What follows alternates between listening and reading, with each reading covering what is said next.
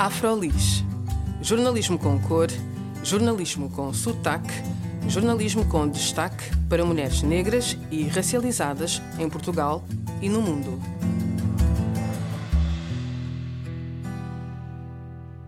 Olá, o meu nome é Juliana Tavares e este é mais um episódio do Afrolis Podcast. Neste espaço, falamos sobre as histórias de mulheres negras e racializadas em Portugal e no mundo e conversamos com pessoas que trabalham em prol dessas histórias. Hoje tenho o prazer de receber a professora Ariana Furtado, também coordenadora da Escola Básica do Castelo em Lisboa. Para além disso, é coautora do projeto Como a na Mão contra a Discriminação, onde luta contra a discriminação e o preconceito através da educação. Olá, Ariana, é um prazer tê-la aqui connosco. Olá, obrigada pelo convite.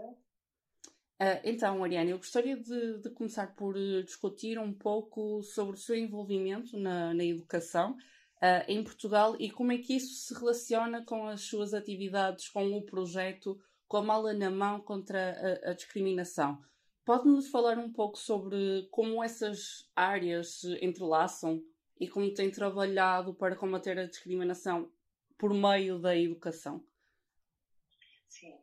Uh, eu acho que eu, eu, começo pelo tempo presente, não é? Desde já o facto de eu ser negra uh, e ser uma professora negra no primeiro ciclo é, é, já bastante representativo e ultimamente realmente eu tenho pensado muito nestas questões da, da importância da representatividade uh, do quão marcante pode ser para crianças terem uma professora eh, negra, no meu caso, mas, eh, ou de outro tipo de ascendência, eh, ou, ou de etnia cigana, portanto, como, como, um, como alguém que, que, de certa forma, transmite ou faz pensar questões sobre a aprendizagem, não é? E sobre a aprendizagem curricular, sobretudo, e sobre a aprendizagem da vida.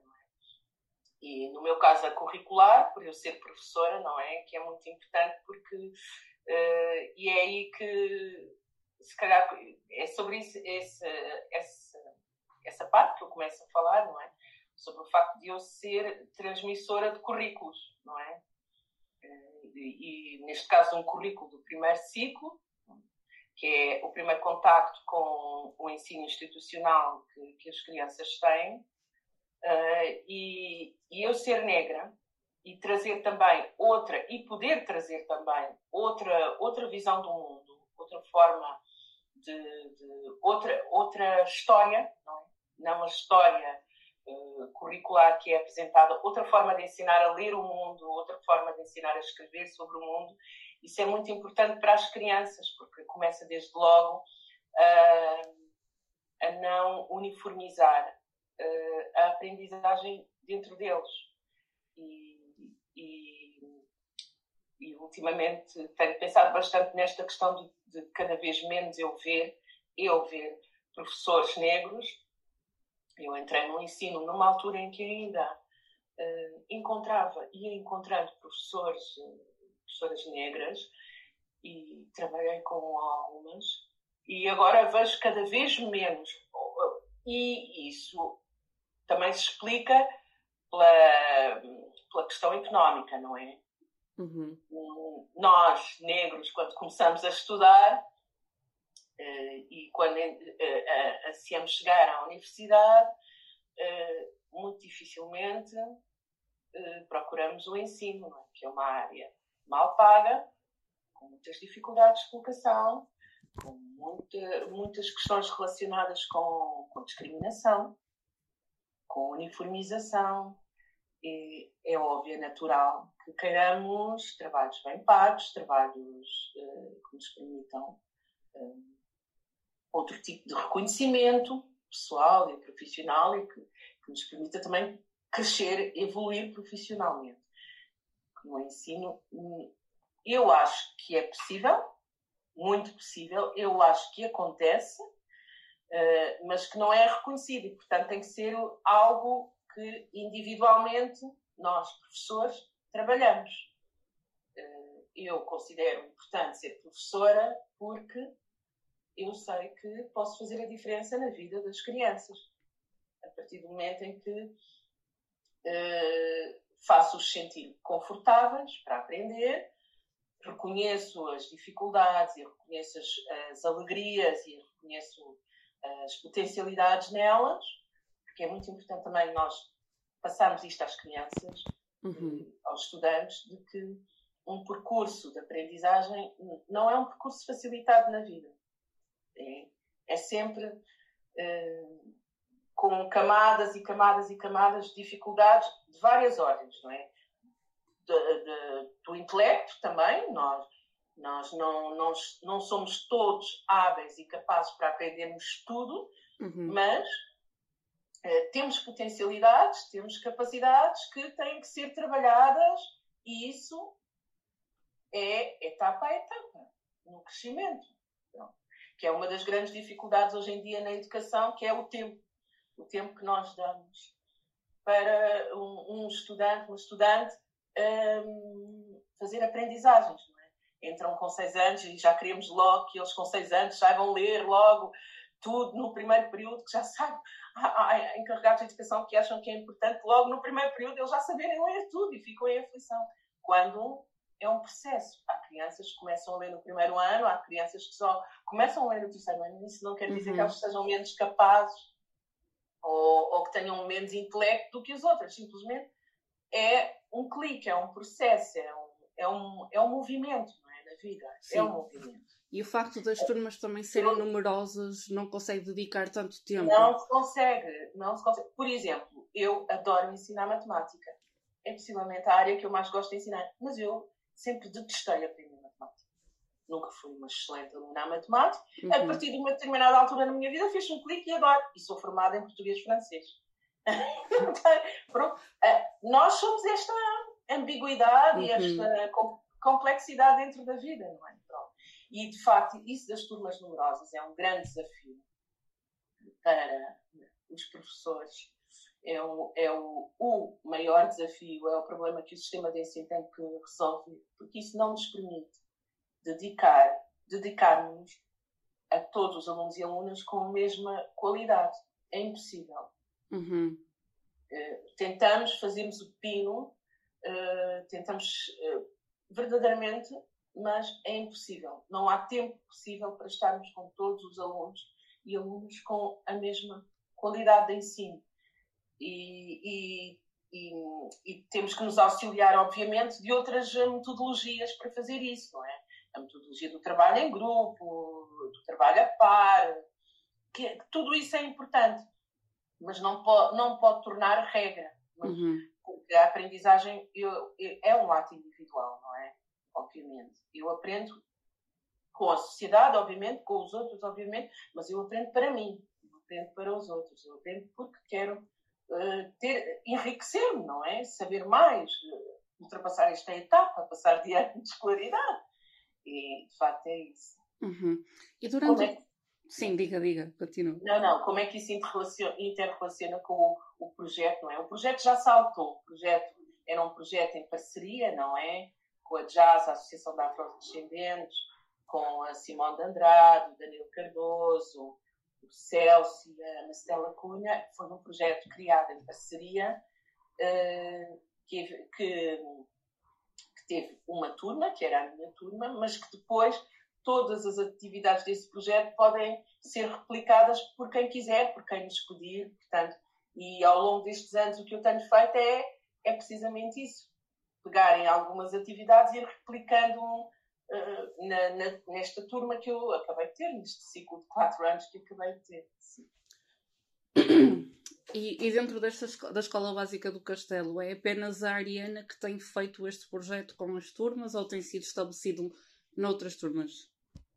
Uh, não, não propriamente só a minha turma, quer dizer, é, é óbvio que uh, foi com a minha turma, não é? Uhum. Mas, por exemplo, a Simone que estava, que tinha, que dá aulas de, que dava aulas de uma oficina de direitos humanos na minha escola, uh, também tinha esse direito de, obviamente, como participante, de pegar nesse projeto e replicar nas outra, no, noutras turmas.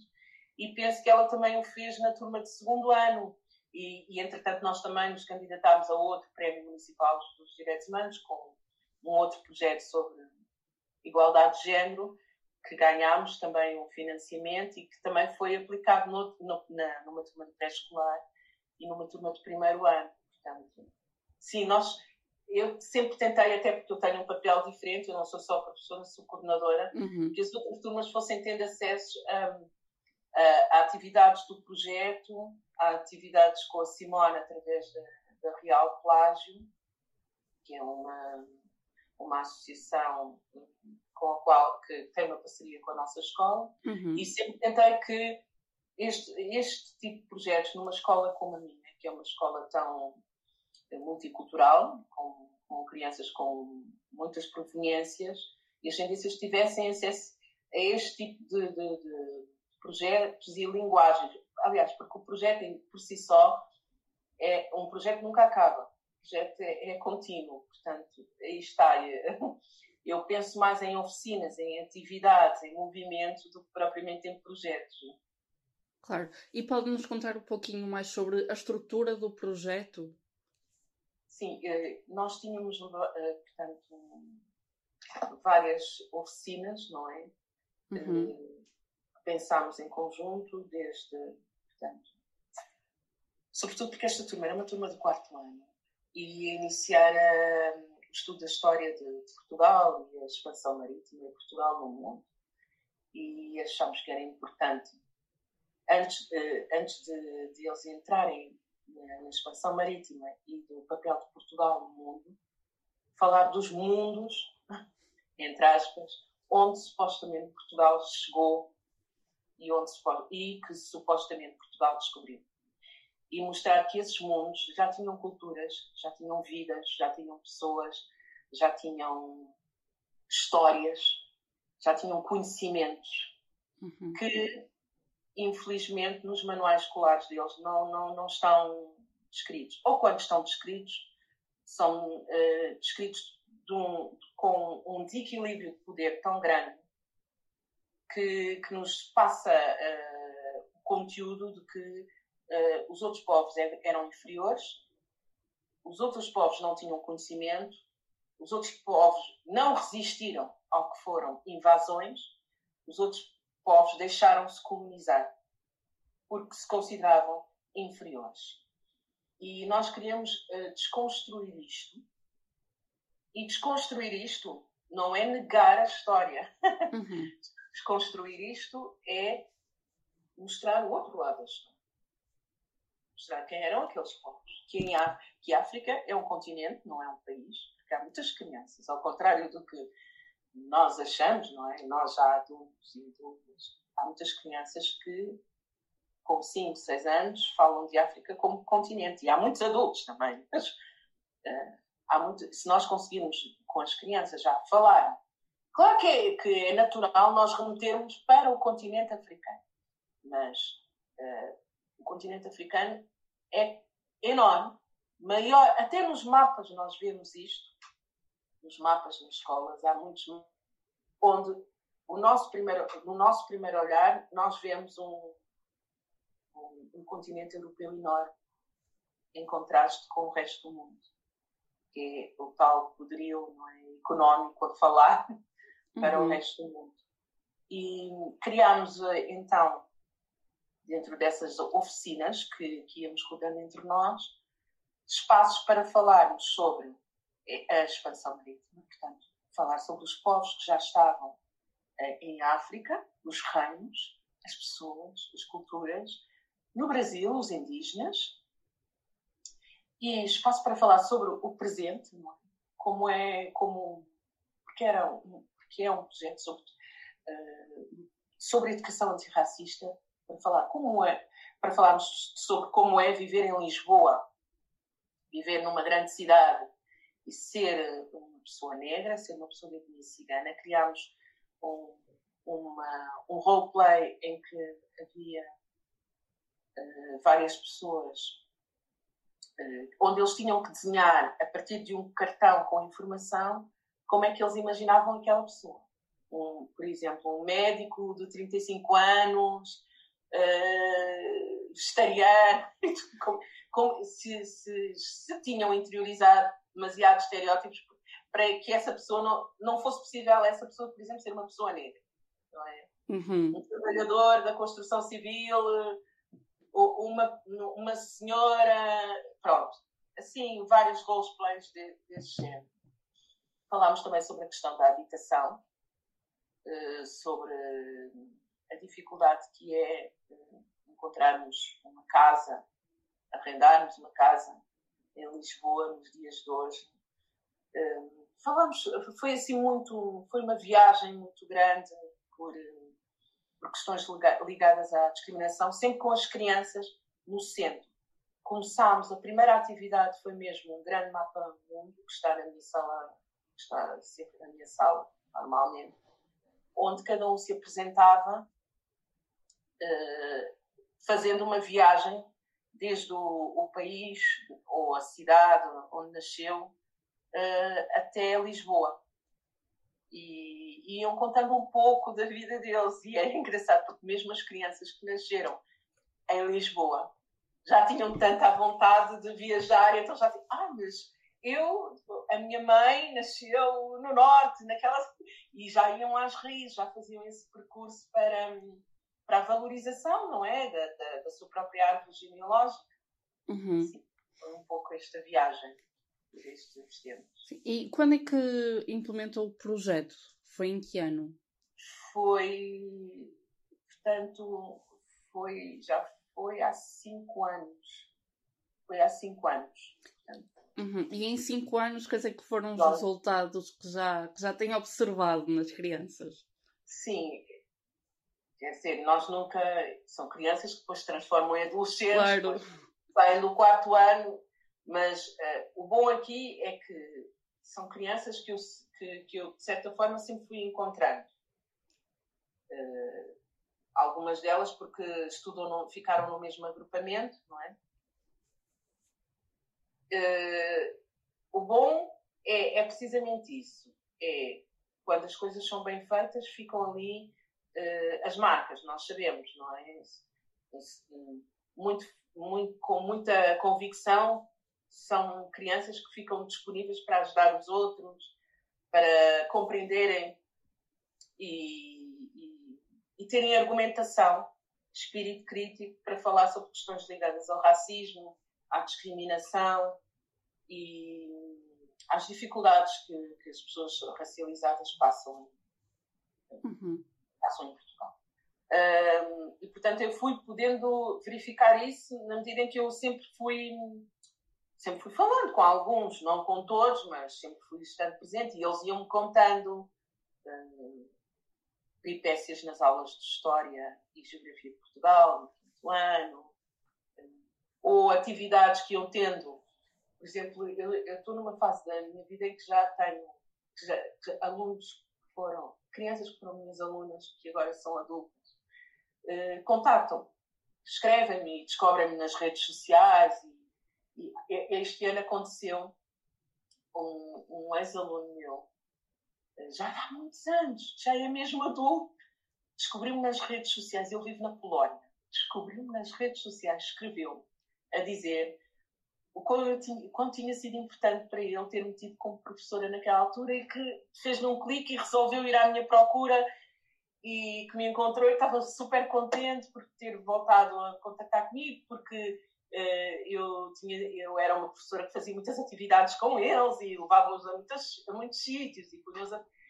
e são coisas que eu não sei se eu vejo diretamente no quinto e no sexto e no sétimo mas, eu, por exemplo, eu vi neste, neste, nesta pessoa adulta, que já está com 20 e tal anos, e que depois, e que a mãe dele também tinha ficado um, um, um, muito pronto, com, comigo no coração, e aquelas frases que nos deixam assim muito uau, como é que nós somos capazes de deixar? E a mãe até a minha vizinha aqui na Graça, e acabámos, ele veio a Portugal e, e encontrámos todos. E ele é trabalha numa empresa de informática e é ilusionista. Que coisa tão bonita. Tão... E ele, ah, e ele disse-me coisas como: Mas a professora dizia isto, nós podíamos ser tudo o que quiséssemos. E eu, uau, é ver na prática aquilo que eu dizia Portanto, isso só, pode, só me pode dar um grande alento para este o caminho. Uhum. Eu tenho uma profissão tão terra a terra e depois tenho uma profissão tão artística. Tenho duas profissões completas. Incrível. Fiquei mesmo. E depois uhum. fez ali truques de magia com a minha filha e foi assim uma coisa muito bonita. Eu não sei, eu digo isto para dizer que não sei se é logo imediato, mas eu sei que que faz tudo o que nós dizemos é importante. Uh, tudo o que nós conversamos, todas as. Uh, e no quinto e no sexto ano, para alguns é logo imediata, uh, porque tem armas pessoais, não é? De autoconfiança e de espírito crítico, faz com que, se, que ponham logo em prática aquilo que, que vão conversando e ouvindo. Para outros é mais difícil porque é uma fase muito sensível em que as influências são muito grandes e então é mais difícil. São. Pronto. Mas uhum. é um caminho e, e acho que é importante esse caminho. Nós não desistimos desse caminho utópico, aparentemente, mas que tem, tem raízes. Exato. Os professores marcam bastante os alunos, mesmo sem se aperceberem. A Ariana, durante a sua formação, alguma vez foi sensibilizada para este tipo de questões raciais, por exemplo, e discriminação? Durante a minha formação? Durante a sua formação na escola, uh, mesmo quando se tornou professora, alguma vez teve algum tipo de formação para serem sensibilizados Eu, para na, as diferenças? Na, na Escola Superior de Educação tive. Uhum. Eu tive a sorte de estudar numa escola, a Escola Superior de Educação de Setúbal, onde estas questões já eram muito, já começavam a ser muito discutidas e havia muita preocupação, por exemplo, com a discriminação linguística. Eh, já havia projetos de cooperação com a Guiné muito interessantes e tive professoras incríveis nesse aspecto que e de facto este ano, por exemplo, eu tenho nos últimos dois anos tenho trabalhado com a ESA, recebendo estagiárias da ESA e vejo que esse caminho continua. E tenho ido à ESA de Lisboa, de Setúbal, uhum. uh, uh, falar destas questões também e não só, e tem sido muito interessante. E, de facto, na altura em que eu estudei já havia uma disciplina que se chamava Gênero e Igualdade de Oportunidades. Já Isso foi um... quando? Foi entre 94 e 98. Ok. Então, há mais de quase 30, há 30 anos, quase. Há 30 anos, sim. sim. sim.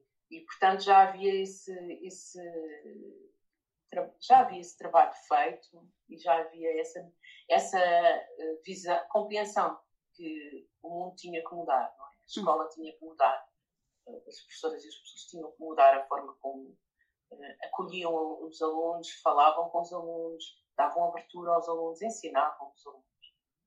Uh, e eu tive a sorte de crescer no Miratejo, na margem sul, que é um, um, um bairro incrível, multicultural, muito e ter tido professores, tanto na escola primária, preparatória, secundária, professores absolutamente bons, claro que não generalizo, não é? Como é óbvio, mas tive professores que eram professores que, primeiramente, foram muito importantes para mim porque eram exigentes comigo.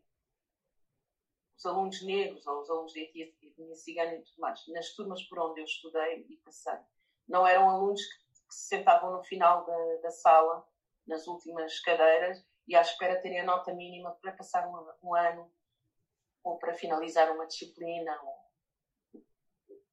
Nesse sentido, não é? Eram, uhum. Os professores eram igualmente exigentes com todos.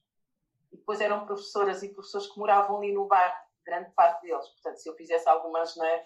a minha mãe ou o meu pai eram os primeiros a saber, porque se encontravam com o professor ou no talho ou no supermercado. E, e, e eu sabia logo o que, é que estava a passar. É? Uhum. Mas, fora a brincadeira, eu, e, e, essa importância da exigência comigo foi determinante.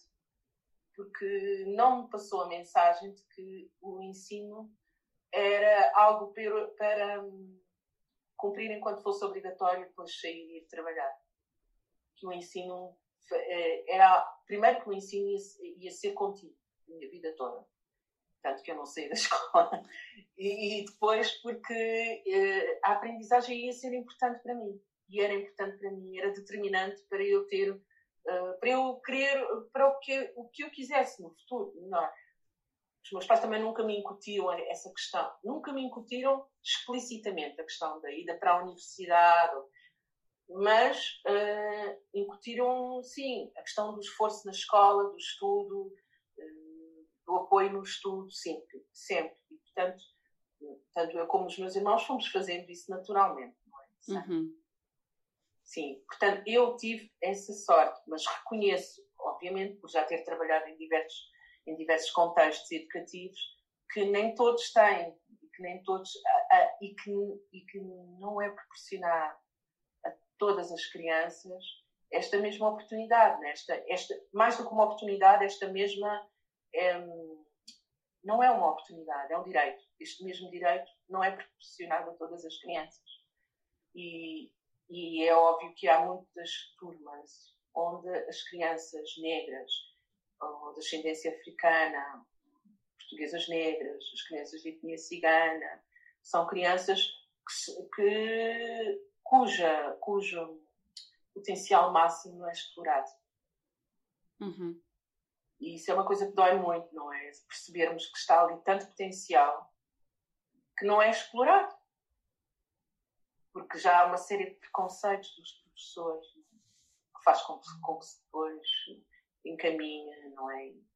Uh, muitos jovens para percursos, muitos jovens para cursos profissionais. Uh, não há uma exploração de vida do potencial de uma criança, de um ser humano. Uhum. Possivelmente eu, noutro, noutra turma, noutro contexto, não teria tido esta, esta exploração do, do meu valor, do que, é que eu podia fazer, do que, é que, de, que, de que forma é que eu podia devolver à, à sociedade, não é? Exato. Devolver, entre aspas, devolver a mim, à sociedade e à minha família as coisas boas que nós temos, não é? Uhum. E, e isso sim, isso eu isso não consigo negar. Há muitas escolas, muitas realidades onde esse potencial não é explorado, até porque a classe docente não é uma classe fácil. e cada vez mais, eu até fiz a complexificar aqui a, a nossa conversa, eu acho que há muitos professores cheios de preconceitos, muitas professoras que começam logo no pré-escolar e no primeiro ciclo.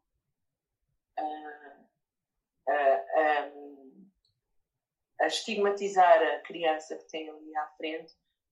E se ela não tem hum, uma família muito empoderada talvez que se posiciona muito uhum. forte não é empoderada muito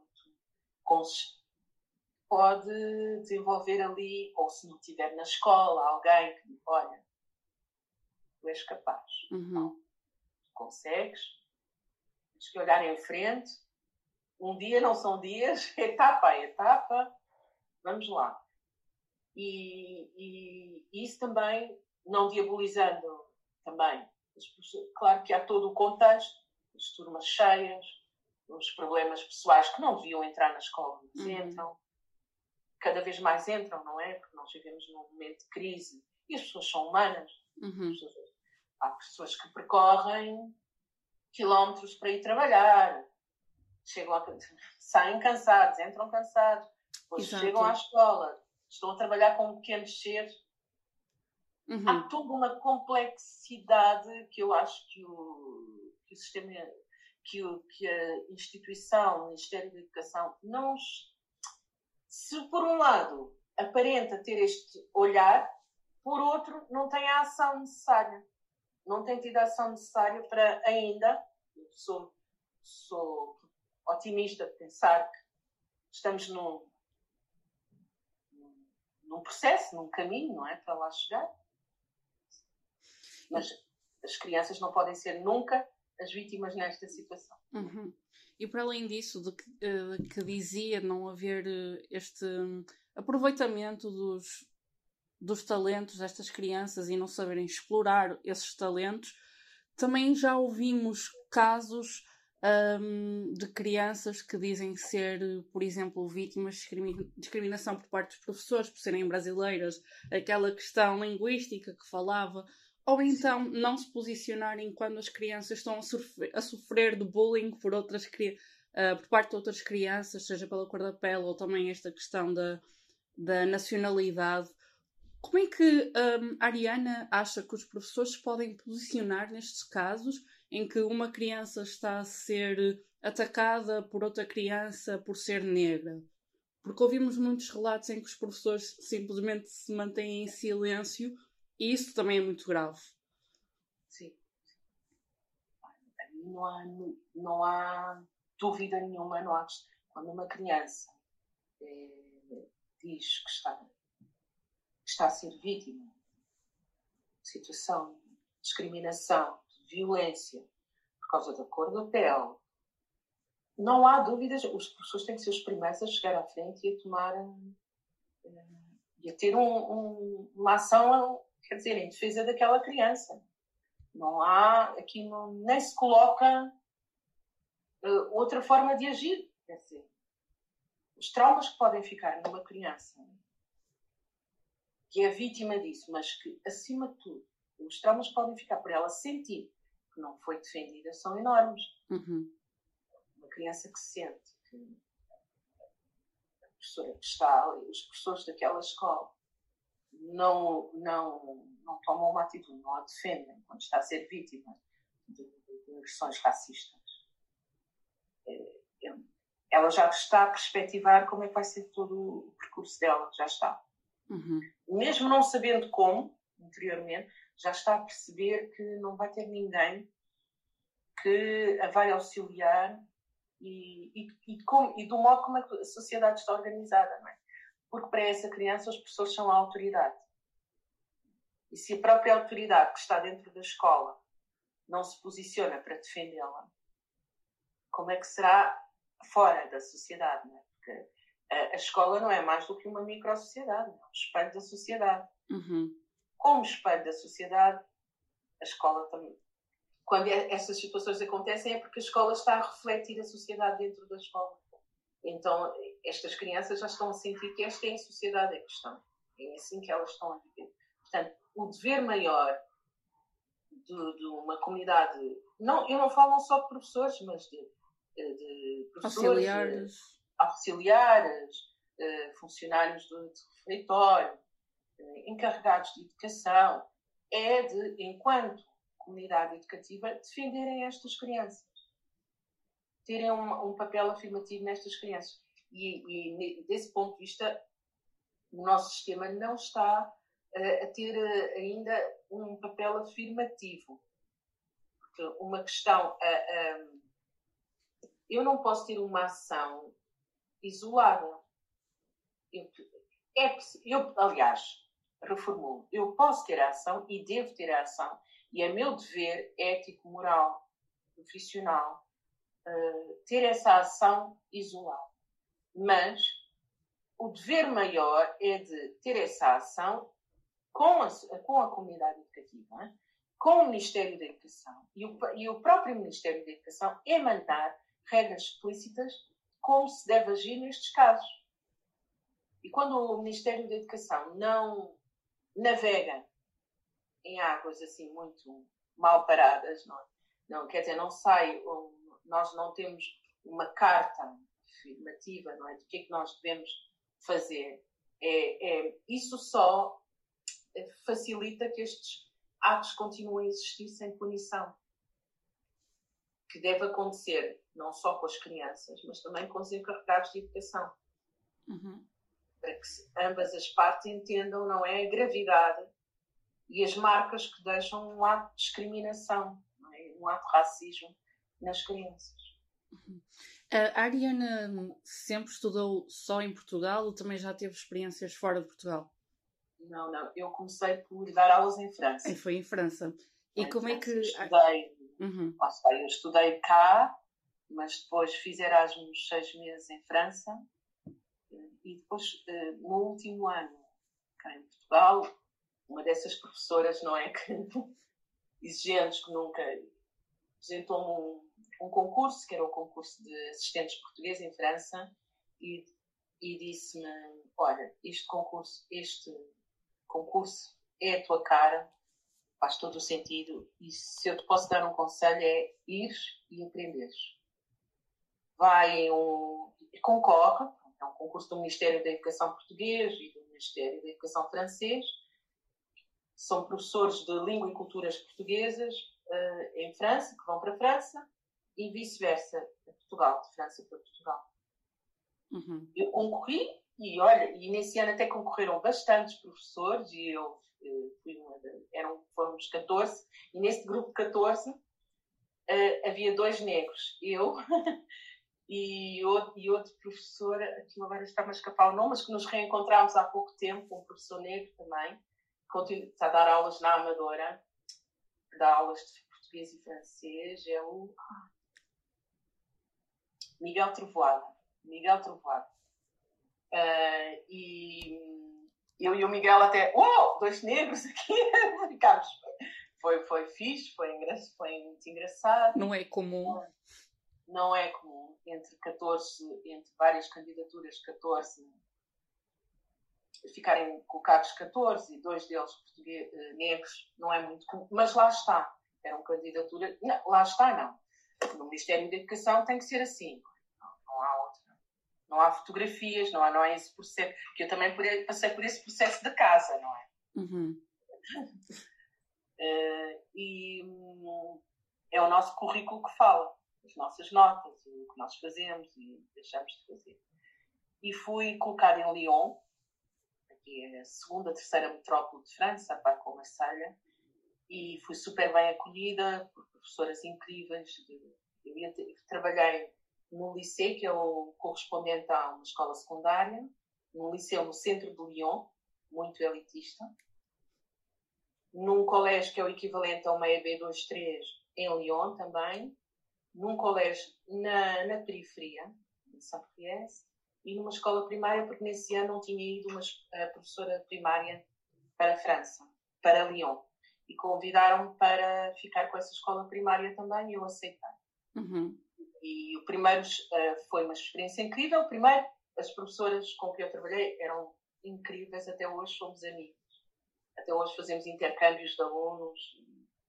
Eu gosto, somos muito próximas. E depois foi aquele choque por ser o meu primeiro ano de ensino e logo fora de Portugal. E, e, e a ensinar português a muitas crianças e adolescentes, sobretudo adolescentes, descendentes de portugueses, muitos deles, à uhum. exceção desse liceu no centro de Lyon, que tinha muitos franceses, porque o português era uma porta de entrada nesse liceu e, portanto, esse liceu tinha mais alunos franceses. Os outros, os colégios tinham mais alunos de ascendência portuguesa. portuguesa. Não todos, mas tinham uma grande porcentagem. Uhum. E, e foi aquela de ter de lidar com aquela dificuldade que já tinha lidado enquanto estudante, Erasmo, quando dizia que era portuguesa. Mas tu és de onde mesmo? A típica questão. E eu que eu nunca tinha. Como? Eu sou de Portugal, perto de Lisboa. Não, não, mas de onde? E levavam 15, 20 mil. Pronto. A típica questão.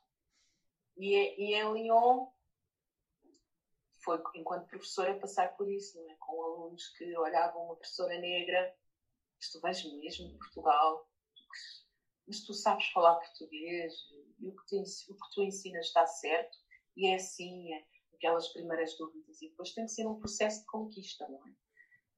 Porque eu já sou professora, eu não posso, não podes ser agressiva, tu não deves ser agressiva, tu deves ensinar. E como é que a Ariana foi lidando com esse, esse tipo de discriminações que não vinham de outros professores, mas vinham de alunos que têm de ensinar? Olha, ensinando. É a única forma, ensinando. Falando uhum. de, quem eu sou, do, do, meu percurso, de onde eu, onde eu vivi. Introduzindo sempre este, este tópico mais pessoal que ajudava a desbloquear, não é? e mostrando que nós tínhamos muitos pontos mais em comum do que eles pensavam e que eu conhecia muito mais do que, do que eles. Eh, da terra deles, não é? Do uhum. que eles próprios. E isso acabava por desarmá-los muito. Uhum. E, e acabámos. Foi-se construindo ali uma relação de amizade que serviu de base para desbloquear aqueles preconceitos também que tinham com eles, não é? E, e depois foi correndo normalmente. Exato. Uh, mas o momento mais, uh, para mim, não para eles, coitadinhos, que eles achavam que estavam a. Uh, eles achavam que eu ia gostar. Eu acabei por ficar. O meu contrato terminava em abril. E na escola primária acabei por ficar até junho. Pediram para ficar até junho para finalizar as aulas na escola primária. Eu fiquei e, e queriam que eu preparasse com eles uma festa de final de ano. E qual foi a, a canção que eles escolheram? a canção dos Conquistadores. Já fui ao Brasil uhum. eu não sabia lidar com aquilo, mas não lhes consegui dizer que não. E a minha única forma de aceitar uh, trabalhar com a, com a música, que, que as crianças escolheram, com os pais, porque era uma festa da escola com a comunidade, e, e a comunidade tinha muitos, muitos pais imigrantes de, de, Portugal, mas também de Cabo Verde. Acabei por conhecer muitos cabo-verdianos lá. Foi hum, ensinar a, aproveitar a canção para falar dos países uh, africanos, não é? Com, com língua oficial portuguesa. E, e foi um, um, processo interessante, não é? Eles a, des, a descobrirem mais através de mim, negra, muito. Penso eu que para eles foi muito mais enriquecedor do que propriamente abrirem um livro, irem lendo. As, as perguntas já eram feitas diretamente a uma, a uma professora negra que nasceu em Cabo Verde, mas que cresceu em Portugal e aqui. E aí acabou por ser muito bonito. Acabou por ser bonito. E eu fiquei mesmo amiga daquelas crianças, dos pais, e acabou por ser uhum. uma experiência de uma vida. E como é que a Ariana um, compara o sistema educacional de França com o de Portugal? Quais é que são assim as grandes diferenças?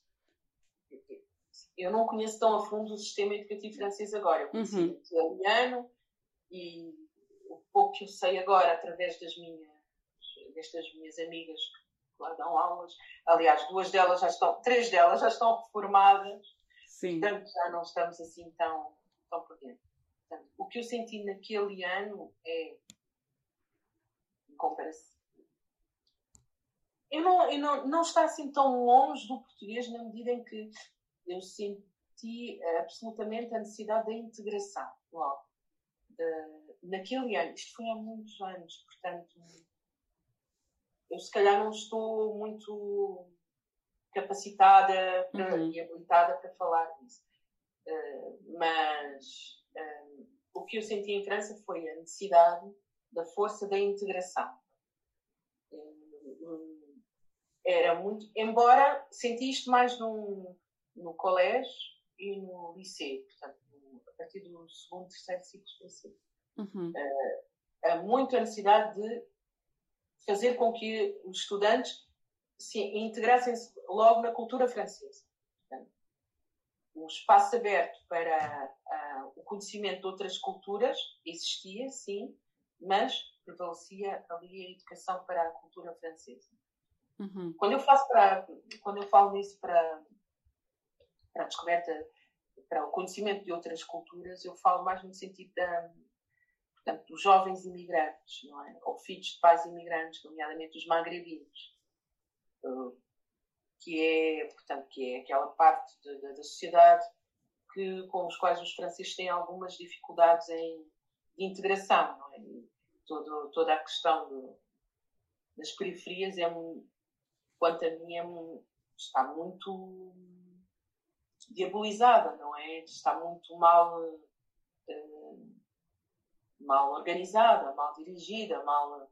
Há, há verdadeiros bunkers ali, quer dizer, há, há jovens franceses que crescem, nascem, crescem em verdadeiros bunkers uhum. fechado numa periferia, sem, sem acesso à cultura, sem acesso a bens, eh, bens emocionais também, bens emocionais e bens culturais que fazem, que são cada vez mais, que eu tenho consciência disso, disso que os bens culturais e emocionais são cada vez mais importantes para nos darem saúde mental. Cada vez mais é importante nós podermos uh, ter, ter acesso, irmos ao teatro, ao cinema, frequentemente. ouvir música, passear num parque verde, ter, ter relações emocionais amorosas, calorosas, que nos, que nos deem conforto. E, e há jovens franceses, eu vi isso, eu senti isso, sobretudo nas escolas que eu dava na periferia, cujas vidas são muito, muito, muito duras e que não está muito distante de alguns jovens que crescem nas periferias, não todos, não é? Em, em determinados bairros e que também são muito diabolizados pela comunicação social. São muito estigmatizados, não gosto desta palavra, são muito estigmatizados pela comunicação uhum. social. E, e que, que, os tratam como se fosse, por exemplo, eu cresci, uh, o Miratejo, quando eu cresci, eu não, nunca tinha tido essa noção que era altamente estigmatizado. Não tinha tido a noção, porque para mim era um bairro incrível, onde eu tinha os meus amigos, super bonito, e ainda para mais tinha professores que investiam muito em cultura connosco. Nós íamos muito aos festivais de teatro, sobretudo em Almada, íamos ao cinema, íamos a concertos. Os nossos pais preocupavam-se connosco, mesmo trabalhando de sol a sol, faziam os possíveis para nos dar algum conforto e, e não ajuda quando temos toda uma sociedade atrás, sobretudo a comunicação social, com o peso que ela tem uhum. institucional, uhum. a diabolizarem as nossas vidas e a estigmatizarem. E isso é muito cruel. E eu acho que isso acontece tanto em Portugal como em França. Que não permite que haja crescimento saudável, não é? Uhum. Tanto na escola como no bairro e na vida. Exato, os meios de comunicação e, e, a educação acabam por ser dois meios que marcam muito a vida de uma, de uma criança, Exatamente. de uma pessoa. Exatamente. Uhum. Exatamente. Fala-se muito das redes sociais. Eu acho que mais do que as redes sociais é o que a comunicação social apresenta nas televisões, não é? Daquilo que os bairros são, nas, nos jornais, na imprensa escrita, do que. Uh, parece que nós somos todos selvagens, que nós não temos interesses, não temos sonhos, não temos aspirações. E isso é muito cruel, não é? Isso não nos deixa muitas portas não é abertas. Isso fecha-nos as portas. Uhum. Bem, Ariana, muito obrigada por este momento. Nada, foi um prazer, olha. É, muito obrigada pelo convite à Afrolis e à Júlia, sim. E obrigada a todas as pessoas que nos acompanham aqui no Afrolis Podcast. O meu nome é Juliana Tavares e até à próxima. Afrolis. Jornalismo com cor, jornalismo com sotaque, jornalismo com destaque para mulheres negras e racializadas em Portugal e no mundo.